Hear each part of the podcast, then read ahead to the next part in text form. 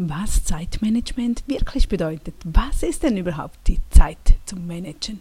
Du weißt, wir können die Zeit selbst nicht managen. Wir haben alle die gleichen 24 Stunden. Wir können nur an uns selbst arbeiten. Und daher, es ist nicht die Zeit, die verwaltet werden muss. Und jetzt auch nicht das, was du denkst, sondern es ist unser Verstand.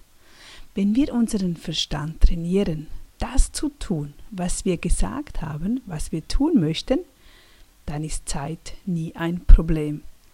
Kennst vielleicht so Bilder so in unserem Gedanken, ach das noch und das und das und das und dann haben wir so ein Wirrwarr im Kopf und von lauter Wirrwarr setzen wir nämlich nichts mehr um und das ist unsere größte Herausforderung, dass wir mit unserem Verstand gut umgehen können, dass wir diesen nutzen.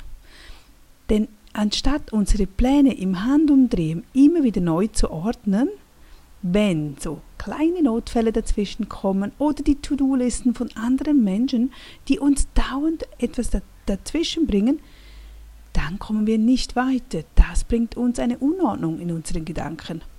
Was könnte, wir können alles erledigen und haben trotzdem Zeit, das Leben zu genießen, wenn wir uns daran halten, das zu tun, was wir tun wollten. Wir müssen lernen, mit unserem Verstand so richtig umzugehen. Und einer dieser Tools, wie wir gut damit umgehen können, ist unsere Zeiten in unserem Kalender zu blockieren. Denn sobald dass du das eingetragen hast im Kalender, wirst du es auch zur geplanten Zeit umsetzen. Wenn du weißt, morgen zwischen 9 und 10 werde ich dies und jenes erledigen. Fertig, aus, basta, da kommt nichts dazwischen. Und das gibt uns Klarheit in den Gedanken, im Verstand. Und wir kommen ins Umsetzen, anstatt dass du dann morgens mal ein bisschen beginnst dir, ein bisschen da, dann kommen die Kinder dazwischen, dann vielleicht noch der Chef und dann kommt noch hier oder du bist die Chefin, dann kommen Mitarbeiter dazwischen. Wie auch immer, blockiere diese Zeiten natürlich denkst du vielleicht jetzt, ja, aber das ist ja so starr und ich mag das nicht, ich mag mein Leben spontan und frei planen. Eben planen. Dein Leben wird zur Freiheit, wenn du das befolgst, wo du gesagt hast, jawohl, das will ich, das ist Freiheit. Du entscheidest ja, was du mit deiner Zeit anstellen möchtest.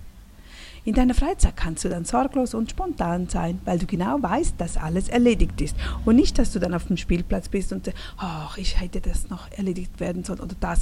Ich habe jetzt auch meine, jetzt ist gleich 10 Uhr und ich weiß, bis 10 wollte ich dies und jenes erledigt haben. Dann habe ich die größten und wichtigsten Brocken in meinem Alltag umgesetzt.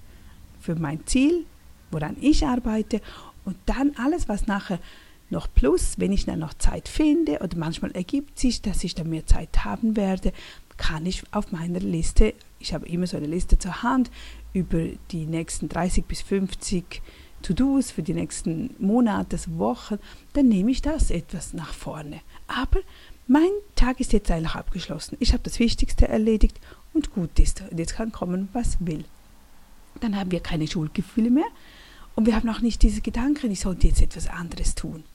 Dinge zu erledigen, die wir uns gesagt haben, dass wir das tun möchten, genau das ist Glückseligkeit.